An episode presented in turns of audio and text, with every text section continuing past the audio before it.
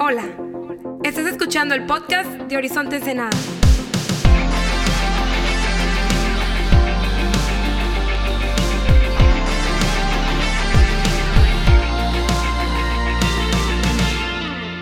¿Y qué onda, Horizonte? ¿Cómo estamos?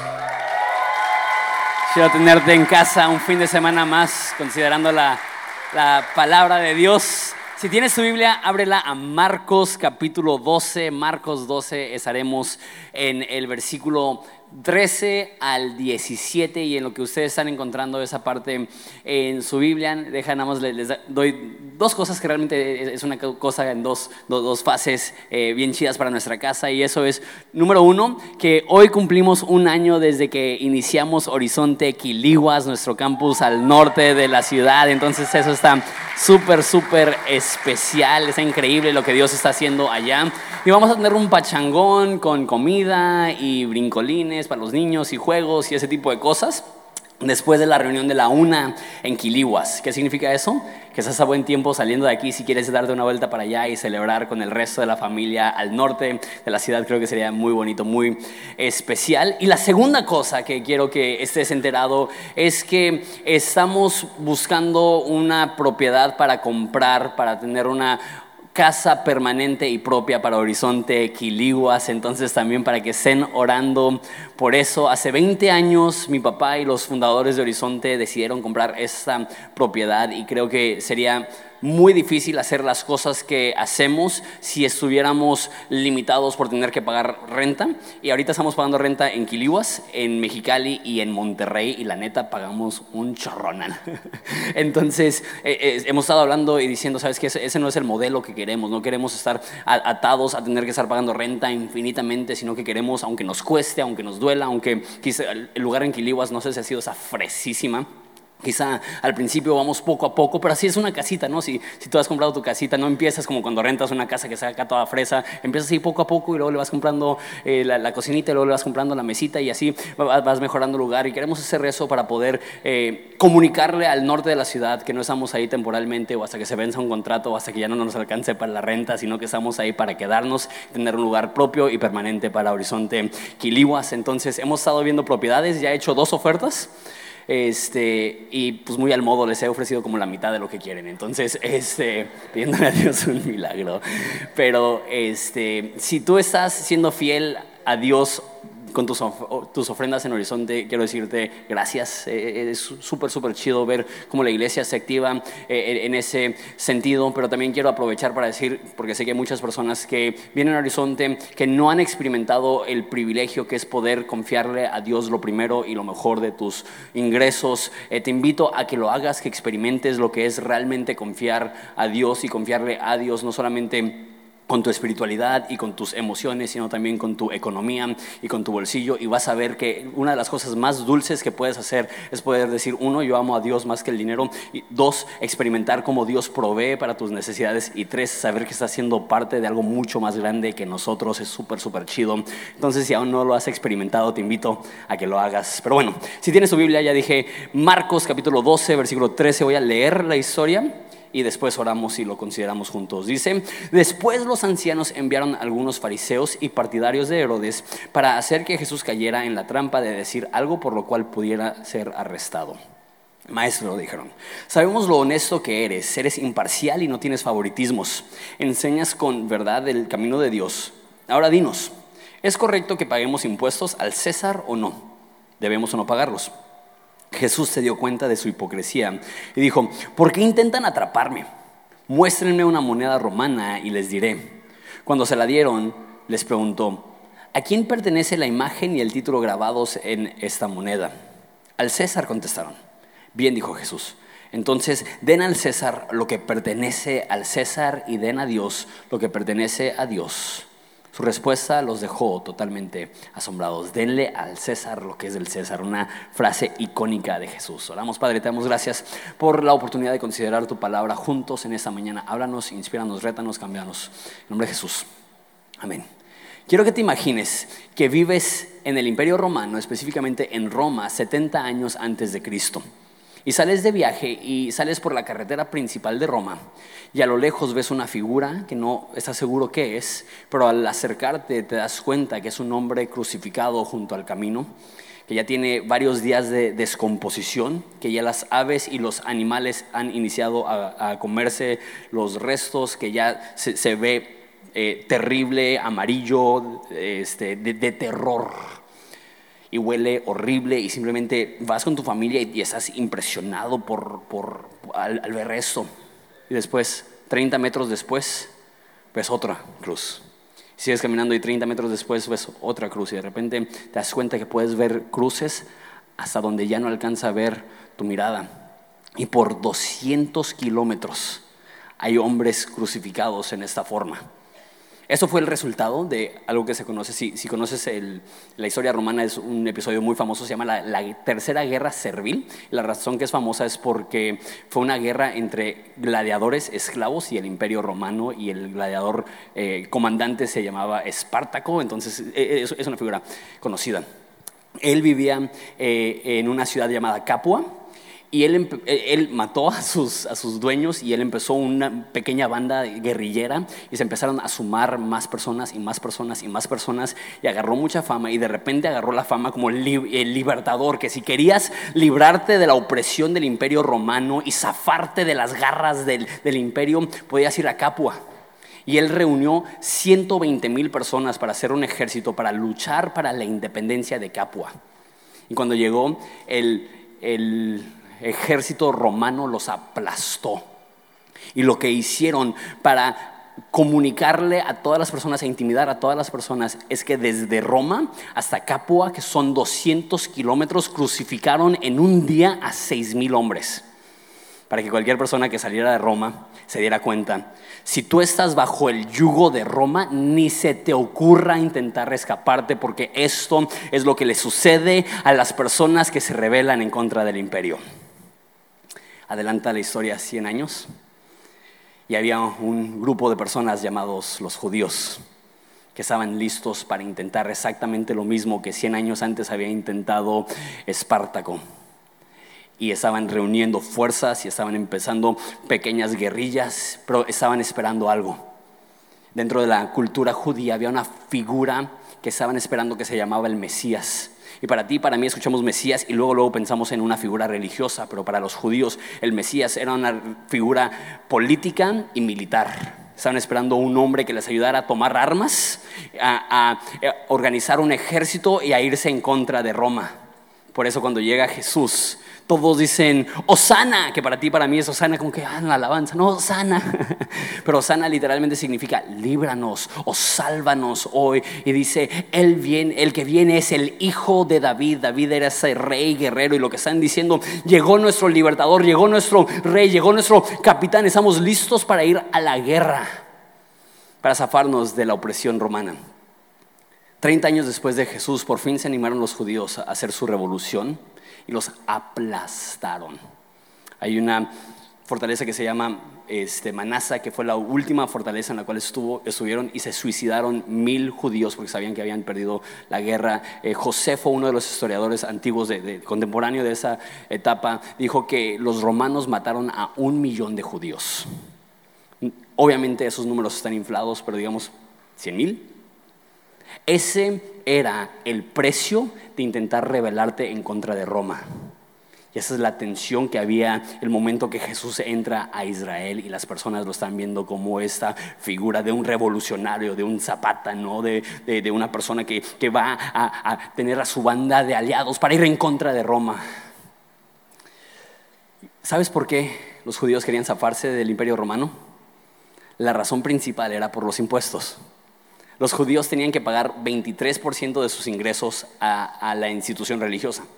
Muchas personas creen que es 10% por lo del diezmo, pero los judíos daban tres diezmos. Daban un diezmo para el templo, un diezmo para los levitas y un diezmo cada tres años para los pobres. Entonces, si tú eras judío, de entrada el 23% de todos sus ingresos iban a la institución religiosa. Y de, después de eso, del excedente, tenías que pagar impuestos a Roma. Pero el problema es porque Roma creció rapidísimo, no tenían un SAT, no tenían un buen sistema de cobrar impuestos. Entonces lo que hacían es que contrataban a una persona que se encargara de una región, le ponían una tarifa base y la persona podía ir con el respaldo del ejército romano y pedirle la cantidad que fuera a la persona que sea no había porcentaje, no era tu 20%, tu 30%, tu 40%, era cuánto tienes, cuánto me puedes dar, cuánto te puedo quitar. Y cumplían con su cuota y ellos se quedaban con el excedente. Entonces ahora imagínate la corrupción, el, tener personas así de codiciosas, avaras, con el respaldo del ejército romano, dejaban a los judíos en la bancarrota. Eh, de donde era Jesús de, Galilea, que era un pueblo pesquero, Después de que entraron los romanos, devastaron completamente el comercio porque los hombres comerciantes no podían pagar los impuestos que habían y esa era la actitud de todas las personas. Y llegaron al punto que dijeron, preferimos morir a seguir siendo oprimidos por Roma. Estaban listos para hacerlo, estaban listos para tomar armas, estaban listos para hacerlo como Jesús, como líder. Y es en ese contexto que los fariseos le dicen a Jesús, oye Jesús, ¿Debemos de pagar impuestos a Roma? ¿Te das cuenta de lo cargado que está eso? Porque de repente pensamos que es una mera pregunta civil, ¿no? Es importante que como cristianos paguemos impuestos, que hagamos nuestras declaraciones ante el SAT, que seamos dados de alta. La respuesta es sencilla, si eso solamente fuera, pues sí, cumple. No es su deber como ciudadano, pero la pregunta va mucho más allá de meramente cumplimos con nuestras, eh, con nuestras tareas civiles la pregunta es, Jesús, ¿cuál debe de ser la actitud que tomamos hacia este imperio maligno, opresivo, corrupto, injusto? ¿Lo apoyamos o nos rebelamos? Ese es el contexto en el cual se hace la pregunta. Vuelvo a leerla el pasaje dice, versículo 13, los ancianos enviaron a algunos fariseos y partidarios de Herodes para hacer que Jesús cayera en la trampa de decir algo por lo cual pudiera ser arrestado. Maestro, dijeron, sabemos lo honesto que eres, eres imparcial y no tienes favoritismos, enseñas con verdad el camino de Dios. Ahora dinos, ¿es correcto que paguemos impuestos al César o no? Odio la forma que los fariseos hablan con Jesús, porque están buscando matarlo. ¿Y cómo llegan? Oh maestro, tú que hablas con toda la verdad, tú que representas a Dios, tú que eres honesto e imparcial, ¿qué es lo que están haciendo? Es cinismo, es hipocresía. Y sabes, creo que tenemos que tener cuidado nosotros también, porque no todas las personas que nos halagan lo hacen con el deseo de elevarte, algunos lo hacen con el deseo de inflarte para después destruirte. Es lo que hacen los fariseos, que están, están llegando con esa actitud, ay, eres increíble. Y, ¿sabes? Eh, hay un pastor que se llama Spurgeon, que él dice, a mí me preocupan más los que hablan bien de mí que los que hablan mal de mí. y creo que de repente tenemos que tener esa cautela, porque no todas las personas que critican lo hacen con el afán de destruir, pero también no todas las personas que halagan lo hacen con el afán de bendecir. Hay personas que halagan y está saliendo de una raíz de envidia, de amargura, de celos. Y cuando lo hacen, no lo están haciendo para elevarte, lo están haciendo para inflarte con la mira a que eso te pueda destruir. Porque sabes qué? Cuando te critican es difícil, es doloroso. ¿Alguien la, ha criticado alguna vez? Es agacho. Pero sabes qué, es más fácil recuperarte de la crítica porque te humilla y Dios exalta al que se humilla. Es más fácil recuperarte del halago porque te enaltece y Dios rechaza al orgulloso. Ten mucho cuidado que no dejes que la crítica te destruya, pero tampoco dejes que los halagos te inflen. No sabes de qué lugar está saliendo ese halago. En este caso está saliendo del lugar más podrido del corazón de los fariseos. Y es, es puro sarcasmo, pura hipocresía. Y le dicen, ¿qué hacemos? ¿Pagamos impuestos al César o no? Versículo 15 dice lo mismo, ¿debemos de pagarlos o no? Jesús se dio cuenta de su hipocresía y dicen, ¿por qué intentan atraparme? Muéstrenme una moneda romana y les diré. Lo que quieren hacer los fariseos es que Jesús diga algo que haga que lo maten. ¿Por qué? Porque si Jesús dice, no pagues impuestos, ¿tú crees que Roma va a soportar eso? Si, un líder religioso dice, no paguen impuestos a Roma, así lo matan los romanos. Y si Jesús en Jerusalén, está el, tiempo de la Pascua, de donde está inflada la población de gente religiosa y devota. La ciudad de Jerusalén tenía una población de 100 mil personas y en tiempos de la Pascua se inflaba como 2 millones de personas. Entonces la ciudad a reventar con pura gente celosa para su religión y listas para ir a la guerra contra Roma. Y Jesús dice, sí, paguen impuestos a Roma. ¿Qué dirían? ¿Qué tipo de líder revolucionario eres? Y lo, hubieran hinchado. O sea, Jesús si dice sí, lo matan los romanos, si dice no, lo matan los judíos. Y es tanta la tensión que hay en ese momento que es un jaque mate. ¿Qué puede decir Jesús? O se queda callado y, va a comunicar inseguridad y va, las personas es una pregunta básica. No, no pagamos. O, o los romanos, sí, sí, tienes que pagar. Qué creativas son las personas cuando quieren hacer el mal, ¿no? Creo que de todas las trampas que le tienden a Jesús, esa es la más peligrosa. Esa es la que más fácil pudo haber matado a Jesús. Y Jesús dice, dame una moneda. Versículo 16, cuando se la dieron, les preguntó, ¿a quién pertenecen la imagen y el título grabado en la moneda? Al César contestaron. Bien, dijo Jesús. Entonces, Den al César lo que pertenece al César y den a Dios lo que pertenece a Dios. Su respuesta los dejó totalmente asombrados. Entonces Jesús dice, hey, dame una moneda. Y pregunta, ¿cuál es la inscripción que está en la moneda? El momento que Jesús hace lleva la pregunta mucho más allá de una pregunta de impuestos. Porque no, no dice, ah, pues sí paga tus impuestos. Dice, ok, ¿quién es el que está inscrito, grabado en la moneda? No solamente quién está grabado, sino qué, qué inscripción hay. Para los judíos, eso les hubiera recordado el odio que tenían hacia Roma. Los judíos ni siquiera usaban las monedas romanas porque los diez mandamientos decían, les dicen que no puedes tener una imagen de nada en el cielo o en la tierra y lo peor que podías hacer era tener una imagen de un hombre. Entonces, no solamente era la imagen del César que iba en contra de su religión, pero arriba decía pontifo máximo, que significa sumo sacerdote, porque eh, Roma no solamente era un imperio, era una religión, Júpiter era el dios máximo y el emperador romano era la máxima figura espiritual dentro de Roma y él decía yo soy el sumo sacerdote. Y como 50 años antes de Jesús le agregaron una nueva inscripción en la parte de abajo de la moneda que decía Hijo de Dios. ¿Tú crees que los judíos van a usar esas monedas? O sea, lo, blasfemo que sería para ellos poseer en su mano o en su bolsillo una imagen grabada que dice, este hombre es el Hijo de Dios.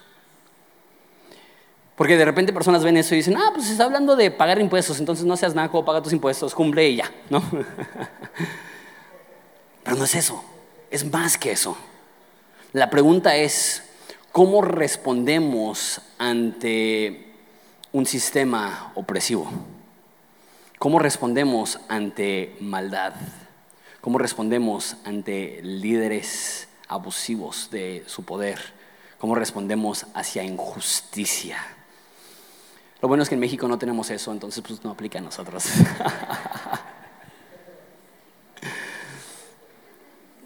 ¿A qué nos está invitando a Jesús a hacer cuando vemos esto? Dice, no se rebelen. No lo resistan. Denle a César lo que es de César. ¿Qué significa eso? Que el cambio verdadero no ocurre resistiendo a los líderes malos. Sé que la voz de la revolución es eso, ¿no? Ármate, ataca, véngate, violencia, eso es lo que libera al pueblo. Jesús dice, no, ese no es el camino. Lo que trae libertad no es resistencia. No son marchas, no son protestas, no son firmas. Si eso es lo tuyo, adelante. Creo que tenemos el derecho constitucional de, de, vocalizar y proyectar nuestras inconformidades. Y no estoy diciendo que es malo, pero esa es mi preocupación, que muchas personas creen que ese es el camino al cambio. no lo es.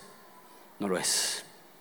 La resistencia el enojo, la furia, la ira, la venganza, eso no es lo que cambia un país. Es una moneda, dásela al César. Pero dale a Dios lo que es de Dios. No sé si puede pasar el del teclado para ayudarme a cerrar. ¿Qué es lo que está diciendo? Ok, ¿qué imagen tiene grabada la moneda? La del César. Mírate. Mírate en el espejo. ¿Qué semejanza, qué imagen tienes grabada tú? La Biblia dice que el hombre ha sido creado en imagen y semejanza de Dios. Lo que Jesús está diciendo, esa moneda dásela al César, que no te importe, tú, tú cumple con ese, eso. Pero lo importante no es si le das a César lo del César, lo importante es qué estás haciendo con lo que es de Dios qué es lo que estás haciendo con tu cuerpo que a Dios le pertenece. Ahí te va. El cambio verdadero no sucede cuando resistimos la maldad, sino cuando renovamos nuestra humanidad. Cuando regresamos al orden original que Dios tenía para nosotros, que nos creó en su imagen y semejanza, con el fin y el propósito de reflejar su amor, su hermosura, su cariño, su justicia al mundo.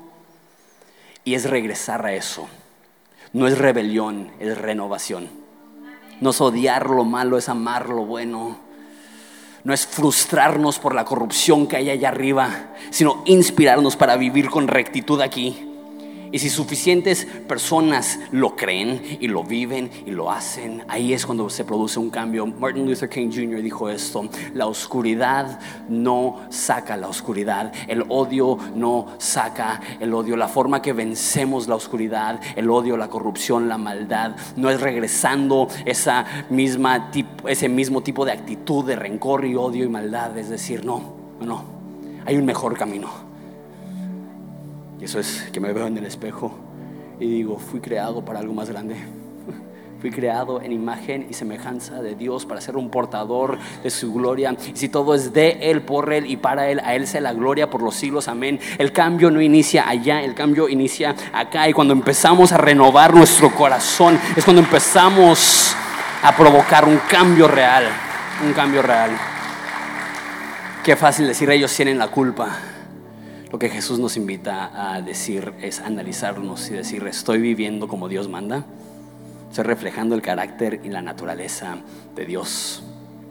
Jesús dijo, no resistas al malo, sino el que te golpee en una mejilla, pon también la otra. El versículo menos popular de la Biblia. y hay personas que creen que eso significa que si tu vecino te cachetea, si estás manejando y te sales del carro y alguien te, da un, trancazo, eh, aquí también. ¿Es eso?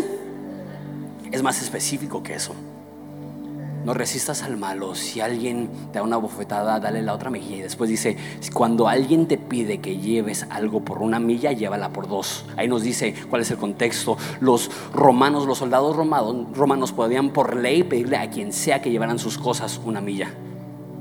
Y Jesús dice, cuando llegue el sistema opresivo, intente abusar de ti, intente humillarte, y te diga, lleva mis cosas una milla, te trate como un animal. Después de la primera milla, míralo a los ojos y dile, soy más fuerte de lo que tú crees. Tú pensaste que podía una milla, puedo dos, y fácil. soy más grande que tú, soy más fuerte que tú, soy mejor plantado que tú. Cuando alguien te golpea, un soldado romano buscando humillar a un judío joven, fornido y le da un trancazo para humillarlo públicamente, tienes dos opciones. Uno, se la regresas, te vengas, te encarcelan, te matan, te llenas de temor, es la otra opción. Huyes, bajas la cabeza. Es que no me pegue otra vez. Jesús nos presenta una tercera opción que se paras firme, lo ves a los ojos y no te mueves. Dices, no tengo miedo, no tengo miedo, porque soy más hombre que tú, porque no tengo que vengarme para sentirme seguro de mí mismo y no tengo que huir porque sé que no tengo que mostrar temor. Puedo mostrar valentía, puedo mostrar firmeza y aquí estoy parado. Si me quieres golpear otra vez, hazlo, pero no voy a huir. No te la voy a regresar porque soy más grande que tú? ¿Será que la forma que mostramos la verdadera revolución es reconociendo esto? Que hay algo en nosotros más grande que la maldad que hay allá. Hay un propósito en nosotros más grande que la corrupción que hay allá. Hay algo en nosotros más hermoso que todas las tinieblas que hay allá. Y cuando reconectamos con el propósito divino y cuando recordamos que porto la imagen de Dios y le damos a Dios lo que a Dios le corresponde, ¿Será que esa es la revolución que Jesús vino a iniciar? No una con armas y sangre, sino con servicio y amor y hermosura que realmente transforma desde la raíz un pueblo y una nación. Dale al César lo que es del César, pero no se te olvide darle a Dios lo que es de Dios. 200 años antes de esto hubo una pequeña revolución todavía no estaban los romanos, había otro imperio y intentaron zafarse de ese imperio los, judíos y el eslogan de la revolución era dale a los paganos lo que le pertenece a los paganos.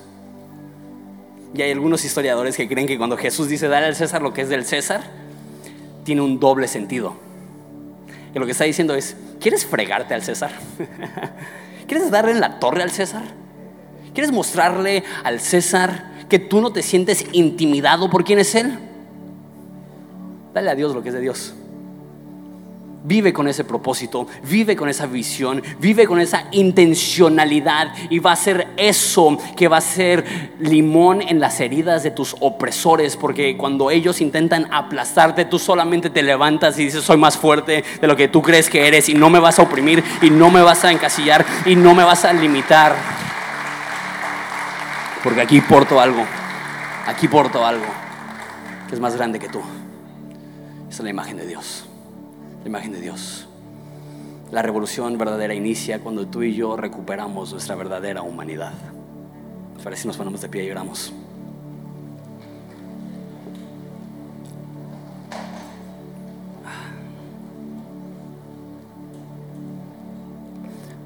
Padre, te doy gracias.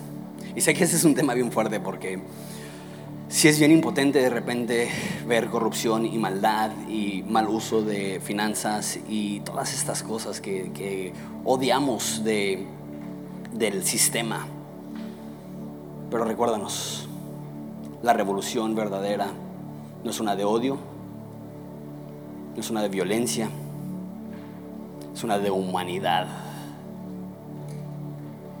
Una de conectar con lo divino y conectar con lo humano y vivir como Dios nos creó para vivir, reflejando su amor, su cariño, su esencia, su naturaleza, su personalidad y su amor. En nombre de Jesús. Amén. Vamos a adorar a Dios juntos.